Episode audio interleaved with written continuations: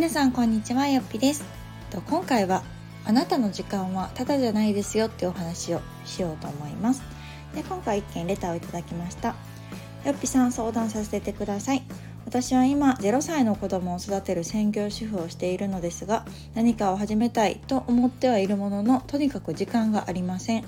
毎日家事子育てだけでもいっぱいいっぱいなのに何かしたいと思ってもそれに充てる時間がないのでどう動いていいか分かりません。よっぴさんはどのようにして時間を捻出していましたか？教えてください。というレターをいただきました。ありがとうございます。そうですよね。あの専業主婦の時代というか専業主婦の方って本当に時間ないと思います。あの仕事とか何かゆっくりするっていう以前の問題というかなんだろうなゆっくりお茶飲む時間もなくないですか？っていう感じでなんか思い起こしてみると私も、えっと、上の子が1歳10ヶ月で保育園に入るまではちょっと専業主婦でね子育てをしていたので特にこのお昼寝をしなくなる時うちはねもう1歳になるかならへんかぐらいからもう昼寝しなかったんですね。なのでもうずっとフル稼働ですよね。朝から晩まで。なんかこうゆっくりする時間っていうのが本当にまあなかったなと思うしまあ楽しいんですけどね。そういう子供と一緒に過ごす時間は楽しいし、うん、別にそれがどうしても嫌で苦しくてっていうわけではなかったんだけれどもでもやっぱりちょっとねこう何かしたいなっていうぼんやりとした思いはあってもその時間がないっては本当確かだったなと思います。なのでこう私の場合ねどういうふうにしたかっていうお話を、まあ、参考程度に今回はあのお伝えできたらなと思うんですけれどもあの一番初めに話した通りと自分の時間っていうのはただじゃないっていうのを私は当時ね分かってなかったんですでその言葉を何だったかな？なんかでね、まあ、知ったんですよねその時にこう頭をこうかち割られる価値観というかなんかなるほどっていう思いもすごくしてっていうのも特にこう専業主婦の間ってすっごい大変だし忙しいんだけれども収入ってないじゃないですか。まあ旦那さんのお給料でね生活してたりとかするので、まあ、私は当時ね夫からお小遣いをもらってたんですね。でもまあ、それもちょっと後ろめたかったりとかなかなかこうね思い切って使えなかったりとか結局こう外から自分が稼いできたお金じゃなくって夫が稼いできたお金の中で私への分け前みたいな形だったのでなんかちょっと違うなっていう思いがずっとあったんですね。だからこそちょっとこううん気軽に一時預かりだったりとか家事代行だったりとかっていうのも利用ができなかったんです。よくねそういう、うん、時間をお金に変えるって言うしそういうのを使ってみたらってアドバイスはすごく多いと思うんですけどやっぱりね当時の私にとってもハードルが高かったんですね。というのもそういう金銭的なハードルもあるんだけど自分自身のえ私専業主婦やのにっていう思いとかもあってなんか、専業主婦やのに家事代行頼むのとか専業主婦やのに一時預かり使うのみたいななんか価値観があって。ってなかなかそれも頼れなかったですね。だから結局自分がやるのが一番安いというか、まあ、お金かかんないじゃないですか。だから自分でやるっていう風にしてたんだけれどもそうするとやっぱりどんどん時間はなくなっていくわけですよ。もちろんただでさえ時間ないのにもっともっと時間がなくなってでもこうアイロンかけ一つにしても自分がやったらクリーニング代かからんしとかね、うん、食器洗うの一つにしてももしかしたら自分が洗えば食洗機買わなくて済むとか自分が洗濯干せばドラム式洗濯機買わなくて済むとかって思われてる方も多分多いんじゃないかなと思います実際ね。でもまあ私は結構ねもうそこから考え方もいろいろ変わって、まあ、あの自分の時間はただじゃないんだよっていうところを意識するようになってからは結構頼るようになったんですね。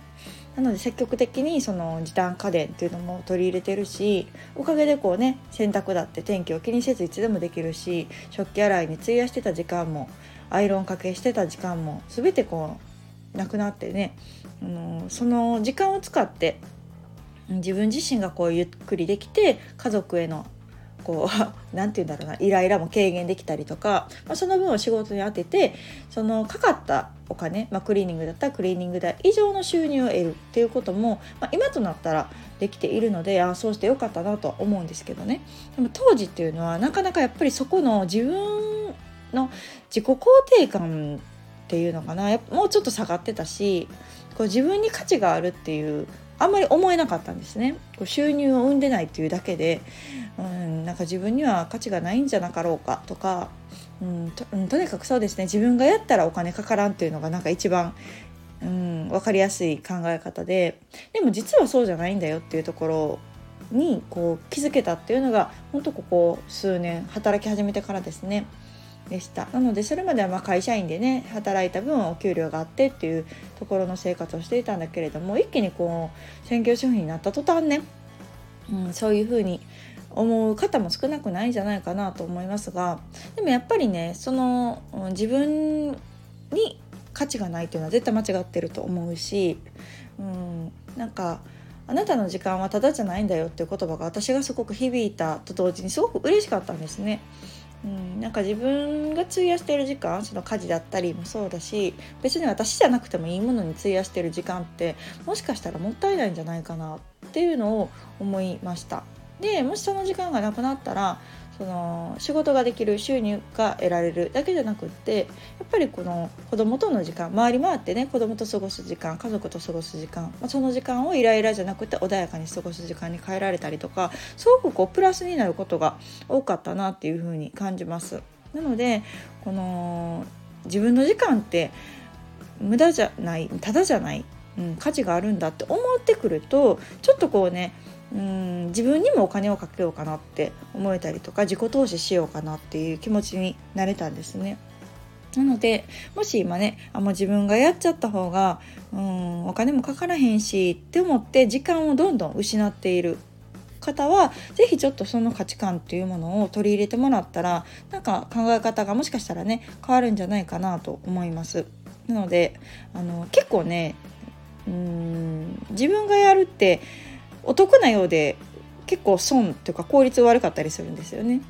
なのでやっぱりこう得意な人に任せるっていうのも一つだと思うし自分が大事にしたいものことに時間を費やすっていうのは人生を生きる上でねすごくこう幸せの感度を高めるためにも、すごく大事なことだなっていうふうに今は感じています。でさっきポロッと私が言ったこう一時預かりとかもね利用したらっていうのも結構ね言われると思うし私もね1回だけ利用したことあるんですよ。上の子の時にこう私も専業主婦でちょっとね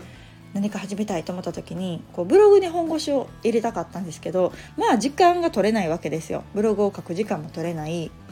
うん何かこう調べる時間も取れなかったりしたので一回ちょっと一時預かりを利用してみようと思って。で一時預かりも例えば週2日だけとかねうん、やっていったらこう定期的に自分の時間も取れるしまあちょっとね固定費はかかるかもしれないけど、まあ、子供にとっても社会との触れ合いになるかなとか思って一回も生かしたんですけどまあ泣いて泣いてですね。どれぐらいだ？か1時間か2時間ぐらいの話なんですけど結局なんかほとんど泣いててなんかあんまりうーん成果が見られなかったというか私自身もね結構心がざわざわして落ち着かずに終わっちゃったので、まあ、それも多分ね継続していってたら意味はあったと思うんですよ子供もなれるしうん良かったと思うんですけど私はねその1回でちょっと心が折れてしまってやめちゃったんですね。でまあそれもあって私はあもうちょっと本格的に保育園に入園っていうのを考えようと、まあ、入園になれば毎日行くしそれも習慣づくからまあ、子供がなれるだろうっていうところもあるし私自身のこう覚悟の問題もあのあってその一時預かりを利用してじゃなくってあもう本格的にちょっと入園を考えようっていう形になりました。うん、なので、まあ、そういうふうな選択をするのもまあ一つだし、まあ、そこまでいかなくってもたまにね週1回でも2回でもこの一時預かりを利用して自分の時間を作ってそこで何か始めるっていうのも一つあのいいことなんじゃないかなっていうふうには思います。うん、ただまあ長い目で考えた時にねどうしてもこう幼稚園に入園させたいんだそれまでは一時預かりとかであれば全然 OK だと思うんですけどまあね、あのこの先いつかは保育園に入園も考えてるとかであればなんかあのこのタイミングで、うん、ちょっとこう準備をしながらね専業主婦期間に準備をしながら何かこう保育園に入園できるような、うん、就業っていうのを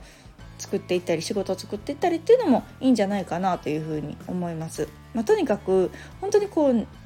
現状のままだったら時間はないままだと思いますね。なのでまあ時間を作るためにじゃあどうするのか？家電を活用するのか？一時預かりを使うのか？はたまたこうおじいちゃんおばあちゃんに見てもらうのか？土日にね旦那さんにちょっとだけ見てもらうのか？とかなんかそういうのもいいと思います。あ私はそうですね。そう一時預かり使わなかった代わりにえっとね土曜日だったかな。週1回もう私の自由デーを設けたんですね。もう土曜日は私の好きにさせてみたいな。ご飯も作れへんし子供一日見てねみたいな日を作ってそれがすごく良かったです。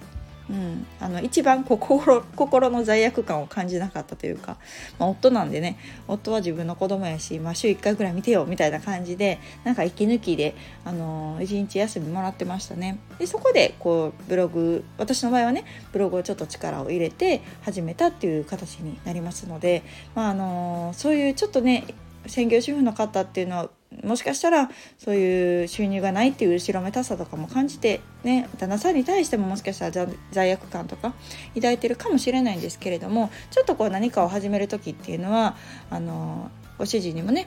あのお話とかして相談してみて、まあ、週1回でも半日でもなんか自由時間っていうのをもらえると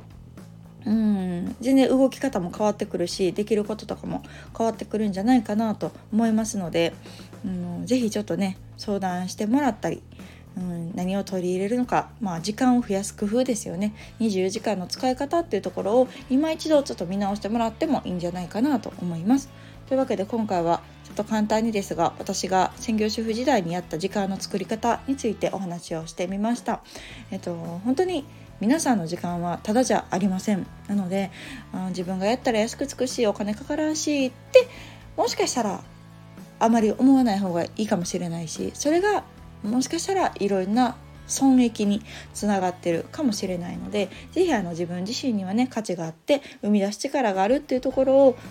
まずは自信を取り戻してもらって、うん、自分がじゃあ何ができるかなっていう次のステップに進んでもらえるのがいいんじゃないかなと思います。一緒に頑張りましょう。